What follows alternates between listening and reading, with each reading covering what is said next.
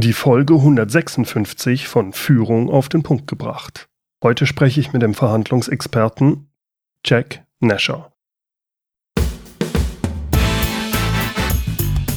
Willkommen zum Podcast Führung auf den Punkt gebracht. Inspiration, Tipps und Impulse für Führungskräfte, Manager und Unternehmer.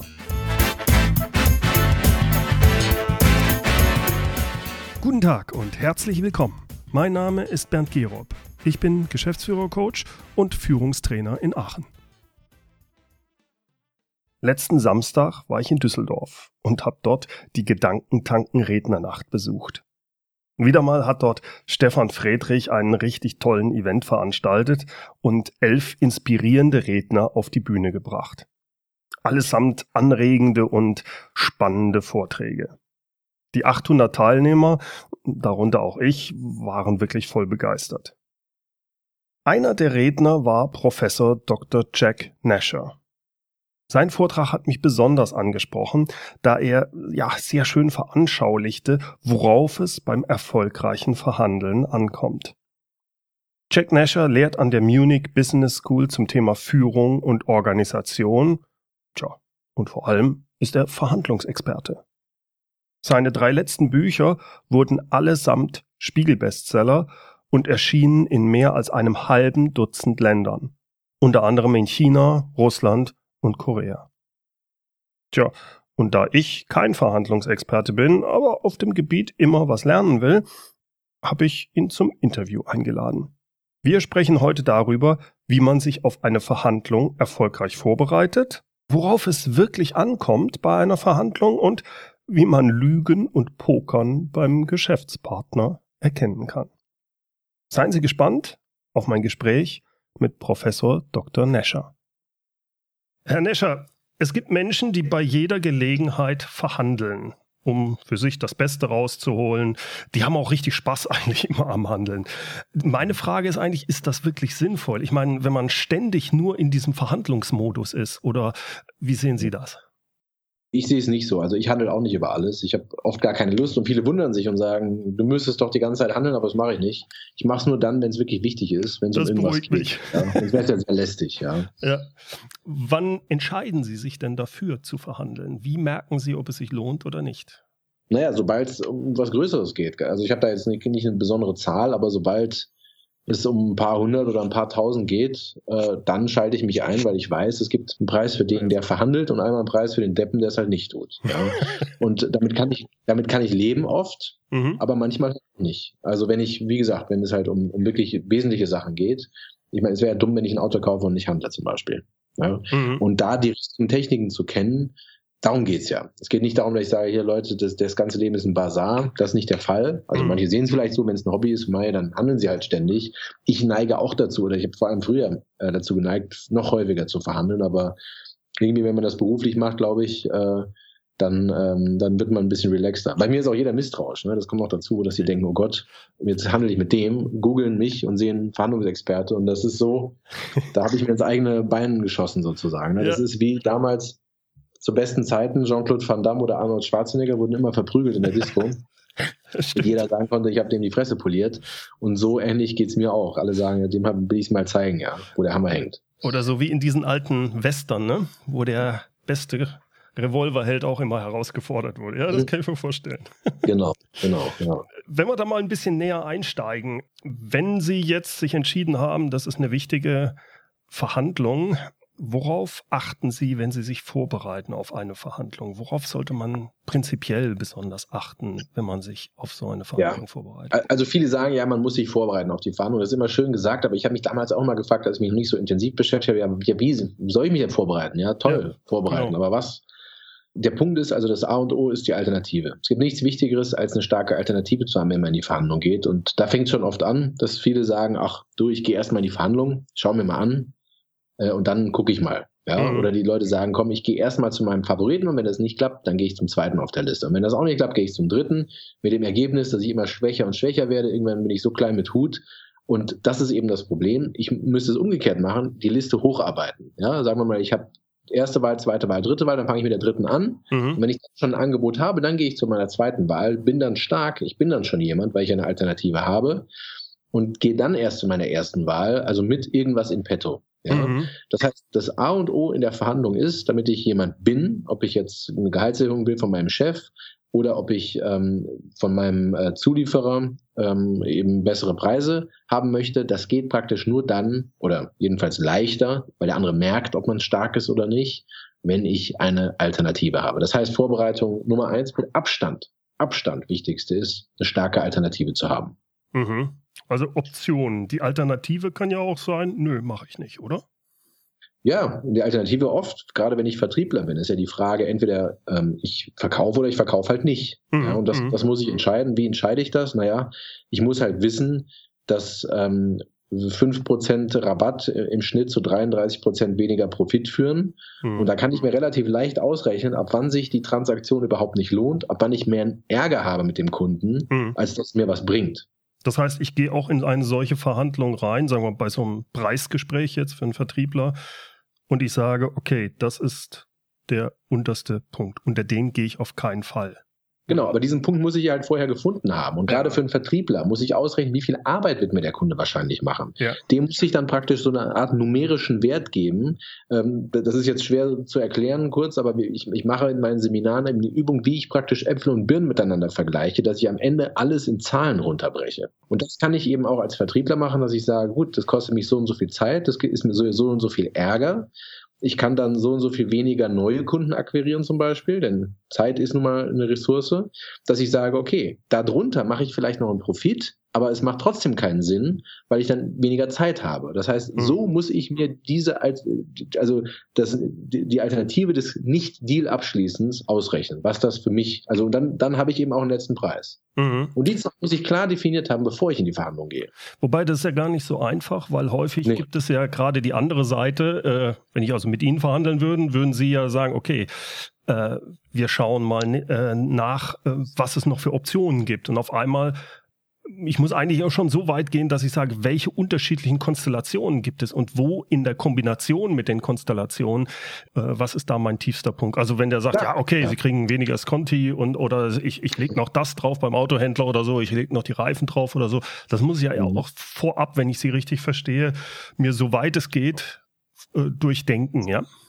Richtig, es ist so. Ich weiß, das ist Genau. Und das ist halt genau das, was man meint oder was ich meine, wenn ich sage, bereite sich vor. Mhm. Ist, und das kostet halt Zeit. Ich meine, das ist halt das Kuriose. Oft bin ich in Verhandlungen, soll also Teams vorbereiten auf eine Verhandlung und die sagen, ja, morgen geht's los. Und dann frage ich ja, was ist denn eure Alternative, wenn ihr es jetzt nicht von dem kauft? Und dann sagen die, ja, das sehen wir dann, wenn es, wenn es nicht klappt. Also das, das ist halt genau das Problem. Und dann sagen die, ja, wir können doch jetzt nicht auf Fälle und Pfennig ausrechnen, was der andere Hersteller kosten würde. Das kostet viel zu viel Zeit. Mhm. Dann ich, naja, aber wenn es halt um solche Summen geht, und auch wenn es nur um 100, also was heißt nur, aber wenn es um 100.000 geht, da kann ich doch mal einen Tag investieren oder zwei Stunden investieren. Mhm. Und als Privatperson sowieso wird, wenn man Verkäufer gesagt, dass die Macht des frisch gesurften ja, ist immens beim Autokauf ja. zum Beispiel. Da müssen Sie halt nur vorher mal bei mobile.de ganz genau sehen, was eine Alternative kosten würde, bevor Sie in die Verhandlungen mit Ihrem Liebling sozusagen gehen. Mhm. Wie, wie, machen Sie das jetzt nicht beim Autokauf, aber sagen wir mal so eine größere Verhandlung, wo es beim, beim Vertrieb oder Verkauf oder sonstige Sachen. Ich verstehe häufig, dass es sinnvoll ist, es auch wirklich schriftlich zu fixieren. Würden Sie das auch als Ziel setzen? Also erstmal muss ich nochmal unterscheiden zwischen Alternative ist ja der Worst Case. Ne? Das ist ja. nur das, wann ich aufstehe und gehe. Das ist also keineswegs mein Ziel. Mein Ziel ist was ganz anderes in der Verhandlung. Ja? Mhm. Mein Ziel in der Verhandlung ist alles, was ich noch irgendwie begründen kann. Das ist kurz vor der Unverschämtheit sozusagen. Okay, ja, also so viel rausholen eigentlich wie möglich. Und so, so fange ich an, wenn ich Sie richtig verstehe. Genau, und genau. Das ist praktisch, mein Ziel ist sozusagen ein äh, Mondpreis. Mhm. Ähm, ich wurde letztens gefragt, ich weiß nicht, ob es Handelsblatt oder so, die haben gesagt, ja, Sie erreichen bestimmt immer Ihr Ziel. Die Antwort ist nein, ich erreiche mein Ziel fast nie, weil es so hoch ist. Aber wir wissen eben, von allen Studien, von auch meiner Erfahrung, also jedes anekdotische Wissen, das ich habe, bestätigt das, nämlich wenn mein Ziel sehr hoch ist, dann schneide ich besser ab. Ähm, das heißt, allein deswegen, weil meistens trifft man sich ja in der goldenen Mitte irgendwann. Mhm. Aber wenn mein Ziel, also mein erster, mein erstes Angebot sozusagen, extrem hoch ist, dann ist natürlich dieser Anker zu meinen Gunsten manipuliert. Mhm. Ja, muss also hoch sein und, wie Sie gesagt haben, mit dem Aufschreiben konkret sein. Wir wissen auch, dass wenn ich ein ganz konkretes Ziel habe, ich besser abschneide und wenn ich es am besten auch noch aufschreibe und teile. Das heißt, wenn Sie so eine richtige Verhandlung haben, also mit mehreren sich vorbereiten, denke ich, da ist es nochmal doppelt wichtig, dass man wirklich sagt, hier, das ist unser Verhandlungsziel oder unser, das, was wir am meisten raus und das, das auch wirklich das hinzuschreiben, das oder? O, ja. Also genau, also wie gesagt, ich nur mal kurz zur, zur Vorbereitung. Das A und O ist, ich beginne erstmal damit, meine Alternative auszurechnen, also Worst Case. Ja. Und der nächste Schritt ist eben mein Ziel. Was will ich eigentlich? Mhm. Ja, mhm. also was kann ich irgendwie noch begründen. Das heißt, Sie schreiben auf, das will ich haben, aber Sie beschreiben auch, zumindest in den Stichworten, die Begründungen, damit die auch untereinander klar sind. Natürlich, ich brauche mhm. gute Gründe. Also ich brauche, oder ich brauche also nicht übertreiben, gute Gründe brauche ich. Ich brauche eigentlich glücklicherweise nicht unbedingt gute Gründe, ich brauche einfach nur Gründe. okay. Wenn wir von so einer Verhandlung ausgehen, gibt es ja verschiedene Phasen. Die erste Phase ist sicherlich die Vorbereitung. Was gibt es sonst für typische Phasen? Wie ist so der Verlauf einer typischen Verhandlung? Naja, man setzt sich hin und verhandelt. Ne? Also das, okay. ich, ich finde es immer irgendwie kurios, wenn, wenn man da so in Phasen oder so, so wird irgendwie abstrakt definiert. Ähm, ich meine, jeder weiß, wie es ist, ja. Äh, man bereitet sich halt vor und dann geht's los, ja. Und dann gibt es halt eine Nachbereitung. Ne? Also würde ich jetzt nicht, ich denke nicht, dass das wichtig ist. Ja? Okay. Was, was genau. Ja. Aber äh, wie gesagt, ich, ich muss eben dementsprechend vorbereitet sein. Und dann, wenn ich, sobald ich in der Verhandlung bin, das gilt zu jeder Zeit in der Verhandlung, sammle ich natürlich so viel Information wie möglich, lasse den anderen reden, so viel wie möglich ergründe vor allen Dingen die Interessen des anderen. Was will der wirklich? Also mhm. versteift sich nicht auf eine Position. Ja, das ist das ganz, ganz Entscheidende beim Verhandeln, dass wir uns zu schnell auf eine Position versteifen und sagen, ich will das, ich, du willst das, ich will das. Und das ist ein grober Fehler. Wir sollten nämlich dahinter schauen. Warum willst du, was du willst? Mhm. Ja? Also wie es gibt diese berühmte Geschichte von den zwei, die sich streiten in der Bibliothek. Der eine kippt das Fenster immer, der andere macht es immer wieder zu. Die reden nicht. Das ist halt eine Bibliothek. Irgendwann wird es der äh, Bibliothekschefin zu bunt, äh, kommt und fragt einfach, warum soll das Fenster auf? Und sagt, mir ist kalt. Da sagt der andere, warum sollst du? Und dann äh, machen die einfach ein, ein, Fenster woanders auf. Da kommt auch frische Luft rein, keinem ist kalt. Das heißt, es, es, ging nicht darum, ob dieses Fenster auf und zu ist, ja. Und es ja. klingt banal natürlich, ja. Alle sagen, ja, ist doch klar, ja. Aber so ist es so oft in der Verhandlung, dass ich oft reinkomme in die Verhandlung, die Fronten sind verhärtet. Wir wollen mhm. das, die wollen das. So, Stillstand. Wenn ich aber frage, warum wollt ihr denn das? Ja, und dann sagen die erstmal, gehe ich nichts an, will ich halt. also, sobald man dann eben ein bisschen mehr redet, vielleicht auch selber mal was preisgibt, ja, kommt dann vom anderen auch, was eigentlich sein wahres Interesse ist. Sagt er zum Beispiel, mir ist eben wichtig, wenn jemand mein Unternehmen kauft, äh, dass auch mal der Name des Unternehmens weiter bestehen bleibt. Das ist mein Lebenswerk. Solche mhm. Sachen zum Beispiel. Ne? Also gerade Gründer, die für ihr Lebenswerk Mondpreise oft aufrufen. Ja, ja. und dann möchte der Investor es kaufen und dann einigen sich nicht um den Preis. Und dann geht es eigentlich gar nicht um den Preis, sondern es geht eben darum, dass das wertgeschätzt wird. Dass, und das kann man eben auch, man muss dann gar nicht finanziell entgegenkommen unbedingt, sondern man kann das durch andere Sachen machen. Ja. Man kann sagen, gut, äh, dass deine Nachfahren sozusagen immer einen Ausbildungsplatz hier bekommen oder immer einen Job hier bekommen.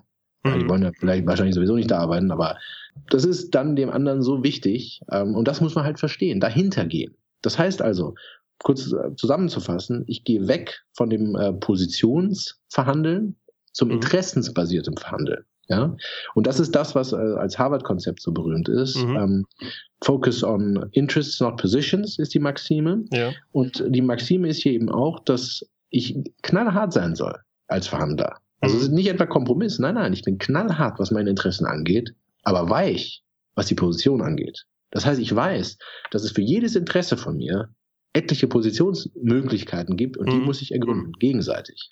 Aber wenn irgendwie habe ich das noch nicht ganz raus. Wenn wir auf der, bei der Vorbereitung auf die Verhandlung darauf konzentrieren, zum Beispiel, das ist die, das, was wir maximal haben wollen, dann ist das ja, dass wir mit einer Position reingehen.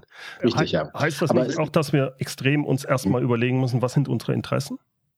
Ja, also ich muss mir erstmal überlegen, was sind meine Interessen und was möchte ich überall durchsetzen. Mhm. Und der Fehler, den viele machen, ist, dass sie es nur auf den Preis beziehen. Aber das mhm. heißt keineswegs, auch wenn ich noch so hoch einsteige, heißt ja nicht nur im Preis. Ja. Es gibt ja ganz viele andere Faktoren, ja, von Liefertermin über Exklusivität und was nicht alles. Ja. Also ich kann überall ähm, und, und diese ich habe eben so ein Worksheet, äh, wo ich das mit, mit in den Verhandlungen eben vorbereite vorher, mhm.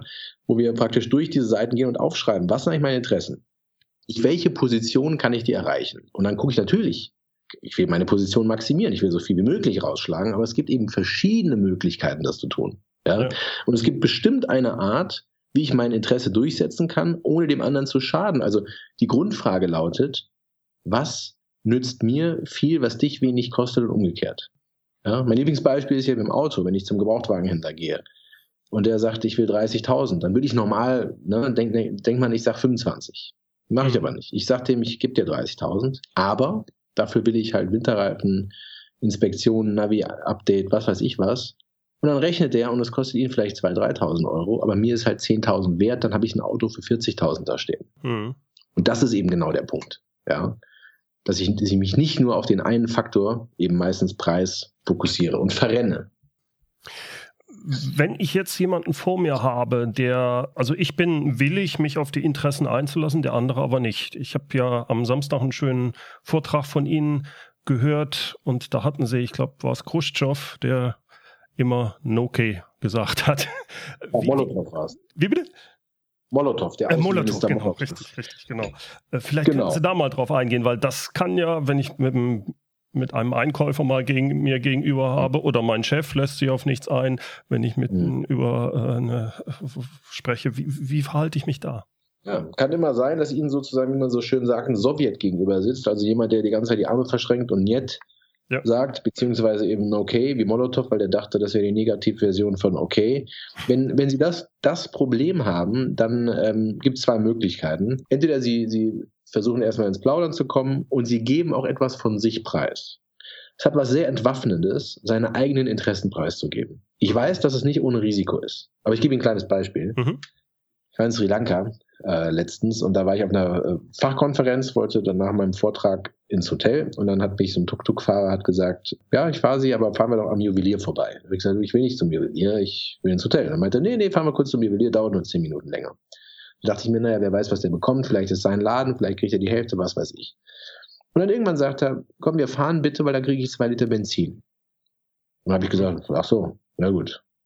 Und das ist der Punkt. Wenn der andere wirklich sein Interesse preisgibt, mir wirklich sagt, warum er eigentlich das durchsetzen will, was er will, mhm. dann ist es für mich sehr entwaffnend, auch in der Verhandlung. Ich neige dazu, also ich verhandle eigentlich sehr offen in der Regel ähm, und sage, was, warum mir etwas wichtig ist. Und so entdämonisiert man sich gegenseitig auch sehr schnell, weil der andere mhm. denkt, wer weiß, warum will er das? Ja, was hat denn der davor damit? Nicht, dass er uns irgendwie verarschen will oder so. Aber wenn ich das wirklich klar sage, ich sage, pass auf, das ist mir deswegen und deswegen wichtig. Ja? Mhm. Und das andere ist mir nicht so wichtig. Das ist hervorragend in der Verhandlung. Aber ich weiß, dass es viel riskant ist. Meiner Erfahrung nach funktioniert es fast immer. Aber wenn null Vertrauen da ist, wenn man sich wirklich gegenüber sitzt, wie ein Schakal sozusagen, lauernd und ohne irgendwas zu sagen, dann halt nicht. Mhm. Und dann muss man diesen, dieses sogenannte Harvard-Konzept überspringen und geht über zu den Taktiken, und äh, das mache ich eben auch. Ich, ich habe das als meistens klappt's und wenn nicht, gehen wir halt zu der, in die Trickkiste und dann geht's nicht anders.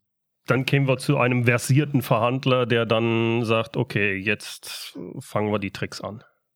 Ich würde es gar nicht sagen, mhm. dass, es, dass es versiert ist. Also ich, ich finde es oft nicht versiert, wenn jemand eben, weil er meistens Angst hat, ich meine, wer hat meistens Angst, verarscht zu werden? Das sind eben gerade nicht versierte Leute, sondern es sind Leute, die äh, eben Angst haben, ja, also weil, weil die einfach ängstlich sind, kein Selbstvertrauen haben. Ja. ja? Oder in einer also, Position sind, wo sie halt äh, Angst haben müssen, ne? weil viele verhandeln ja, ja. auch für andere. Ne? Sicher, in der Position sind, Angst haben will, sie sich nicht blamieren wollen, oder weil sie auch eine sehr starke, also ich will das nicht, nicht äh, generalisieren, aber das spricht nicht unbedingt jetzt für einen äh, guten Verhandler, dass, sich darauf nicht einzulassen. Ich habe in meinen ja. Seminaren auch teilweise Leute aus unterschiedlichen Unternehmen. Ich habe einen Unternehmer, der seinen Zulieferer mitgebracht hat, wo sich alle gewundert haben, aber es ist gar nicht, ähm, es ist eigentlich gar nicht so äh, fernliegend, weil, mhm. weil das eben sich nicht ausschließt und die nicht gegeneinander verhandeln. Können Sie so ein paar Beispiele mal nennen, wenn es wirklich hart auf hart kommt, damit man so vorbereitet ist, was die, Sie haben es auch da ein schönes Beispiel ja gehabt, also ich glaube mit, mit chinesischen Unternehmen, ein Einkäufer oder ein Verkäufer, der nach China gegangen ist, war, glaube ich, das Beispiel. Das fand ich sehr plakativ. Vielleicht können Sie das kurz erläutern. Äh, ich weiß nicht genau, was Sie, was Sie meinen. Ich habe so viel chinesische. Äh, da war beispielsweise, dass, dass die den äh, zwar eingeladen haben, aber in ein Hotel, was ziemlich weit weg war und da so, haben sie den ja. da hängen gelassen und also die, diese Geschichte fand ich sehr. the, the, the long wait. The long wait, ja. Ja, genau. Das, da, da geht es dann praktisch Richtung, ähm, also da, da gibt es eben sehr viele Tricks, wie ich die Wahrnehmung der Macht verschiebe zu meinen Gunsten. Mhm. Ja, ich weiß noch einmal, irgendwann hat der Einkäufer von Adidas, also der hat öffentlich darüber geredet, deswegen kann ich es auch sagen, dass äh, wenn Leute ihm was verkaufen wollen, also Adidas, dann sitzen die auf einem niedrigeren Stuhl, ja, damit sie sich also klein vorkommen. Mhm. Also eine Art induzierte Regression. Das heißt, wenn das Kind in die Kindheit zurückversetzt wird und dann man auch das macht, was der andere einem sagt. Ja, also ja. ich halte das für zweifelhaft, weil das zu offensichtlich ist, aber meinetwegen.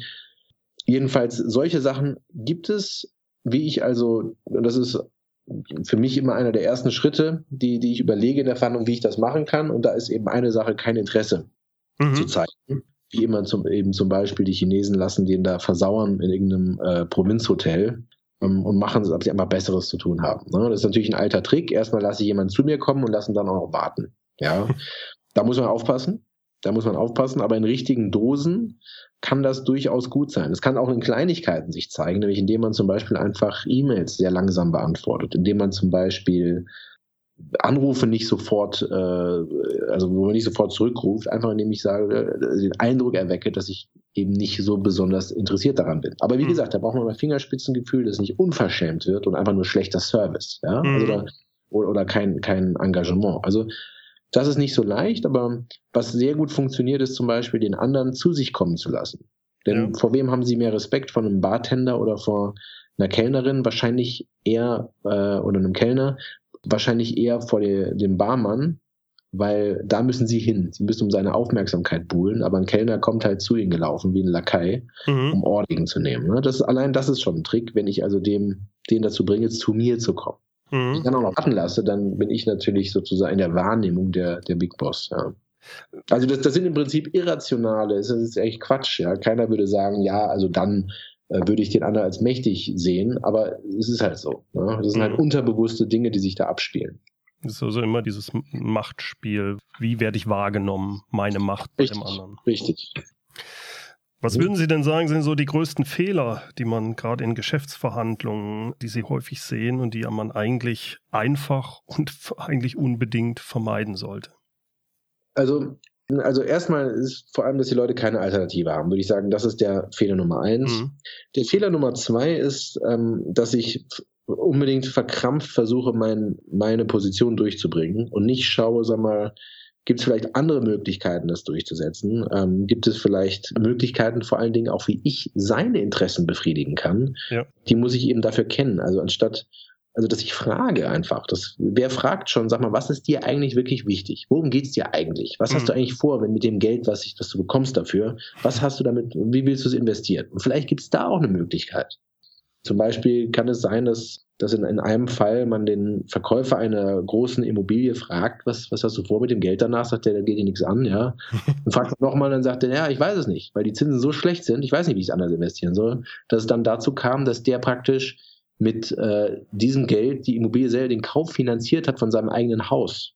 Ja, okay. was natürlich erhebliche Gutachterkosten gespart hat, was für beide gut war, weil die hatten wenig Eigenkapital, die Bank hätte da nicht mitgemacht und er hat viel bessere Zinsen bekommen, äh, als, äh, als von der Bank er bekommen hätte, ja. wenn er das Objekt hätte. Und er kennt ja das Objekt. Ja, also insofern gibt es solche kuriosen Möglichkeiten. Ja, das, das heißt also, sei flexibel, wie, wie Wasser sozusagen. Schon eigentlich hart äh, kann man auch sein, aber, aber, was, was, aber, aber wie Wasser fließend sozusagen. Schauen, wie ich diese Position ändern kann, um das Interesse zu befriedigen.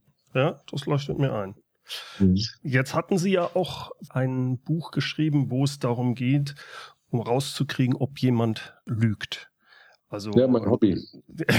genau. Ja, das ist ähm, sozusagen ein Hobby geworden, ja, tatsächlich. Also das hat sich so ein bisschen rausentwickelt äh, aus dem Verhandeln eben, weil ich eben gesagt habe, ich muss ja auch wissen, ob der andere die Wahrheit sagt, gerade wenn ja. er über seine Alternative redet. Das kennen wir alle, dass der andere sagt, ja, also werde ich nicht kaufen, ich habe da hier 20 andere. Stimmt das oder stimmt das nicht? Ist natürlich eine wichtige Frage. Ja. Woran sehe ich das? Und deswegen habe ich mich damit beschäftigt, ehrlich gesagt, weil ich selbst so eine miserable Menschenkenntnis habe. Also ich, ich konnte es einfach nicht. Ne? Also andere Leute haben irgendwie ein Bauchgefühl oder so, ich nicht. Ich habe da gar nichts. Ja? Okay.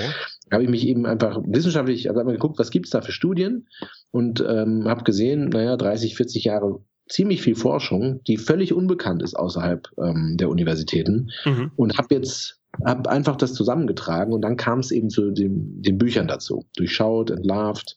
Okay. Und äh, das ist natürlich Gold wert, ne? in der Verhandlung zu sehen, wann jemand die Wahrheit sagt und wann nicht. Vielleicht können Sie da so zwei, drei Sachen, worauf es eigentlich ankommt, wenn man erkennen möchte, ob jemand pokert oder nicht.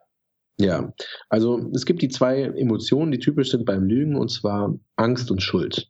Und wenn ich das sehe, ohne dass es einen Grund dafür gibt, dann habe ich einen verdammt guten Anhaltspunkt äh, für eine Lüge, wenn es nicht gerade einen anderen Grund für Angst oder Schuld gibt. Ne? Aber in der Regel in der Verhandlung gibt es keinen. Also da steht man nicht am Abhang, ja, da ist nicht, das, da droht jetzt nicht irgendwie ein Baseballschläger jeden Moment in die Fresse zu knallen. Also warum soll jemand Angst haben? Ne? Mhm. Oder, oder Schuld fühlen, wenn jemand über andere Angebote, die er hat, redet oder wenn ich ihn frage, ja, über den letzten Arbeitgeber zum Beispiel, wenn ich da Angst und Schuld im Gesicht sehe, dann weiß ich, dass da irgendwas faul ist. Und woran sehe ich es? Angst und Schuld? Gut, ich kann es Ihnen jetzt erklären, aber das Gute ist, ich muss Ihnen gar nicht erklären, Sie sind instinktiv sehr gut darin, es zu wissen. Okay. Also Menschen okay. sind fast 100% akkurat darin zu sehen, ob jemand Angst fühlt oder nicht. Okay. Ja, wir sehen seine höheren Stimmlage, am Stottern, an den Wiederholungen. Ja. Aufgerissen, wenn auch nur kurz Augen, Mundwinkel gehen nach hinten. Überlegen Sie einfach, wenn Ihnen, was Ihnen Angst macht und Sie werden das in Ihrem Gesicht spüren. Schuld genauso, ist wie Trauer. Mundwinkel gehen runter, Blick ins Leere, ähm, und dieser Stempel der Schuld ist wahnsinnig leicht zu sehen. Noch leichter finde ich als Angst, obwohl die Zahlen was anderes sagen. Also Menschen sind eigentlich besser darin, auch Angst zu sehen.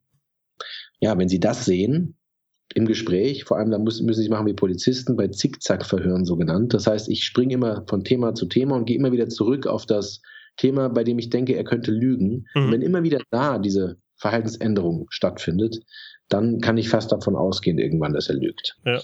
Okay.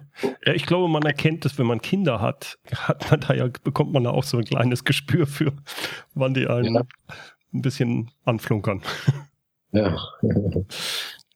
Herr Nischer, ich bedanke mich herzlich für das Interview. Hat mir ja, Spaß vielen Dank. Gemacht. Danke. Soweit mein Gespräch mit Jack Nasher.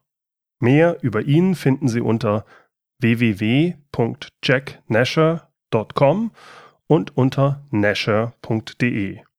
Nasher wird N-A-S-H-E-R geschrieben. Alle Links gibt's in den Shownotes, wie immer unter www.mehr-führen.de Schrägstrich Podcast 156. Führen mit UE. In den Shownotes finden Sie auch die Links zu Jack Nashers Webseite, wie auch zu seinen lesenswerten Büchern Deal, du gibst mir, was ich will und Entlarvt, wie Sie in jedem Gespräch an die ganze Wahrheit kommen, mit den besten Tricks und Techniken der Geheimdienste. Da geht es also nicht nur darum, wie man Lügen erkennt, sondern auch, wie man die ganze Wahrheit rausbekommt. Dazu beschreibt er im Detail verschiedene Fragetechniken. Wenn Sie also wissen wollen, wie das geht, dann holen Sie sich sein Buch Entlarvt, wie Sie in jedem Gespräch an die ganze Wahrheit kommen. Wie gesagt, die Links dazu finden Sie in den Shownotes. Zum Schluss jetzt noch unser inspirierendes Zitat. Es kommt heute von einem früheren indischen Präsidenten. Sein Name Jawaharlal Nehru. Alle Kriege enden mit Verhandlungen. Warum also nicht gleich verhandeln?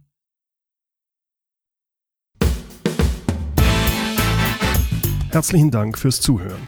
Mein Name ist Bernd Gerob und ich freue mich, wenn Sie demnächst wieder reinhören, wenn es heißt Führung auf den Punkt gebracht. Inspiration, Tipps und Impulse für Führungskräfte, Manager und Unternehmer.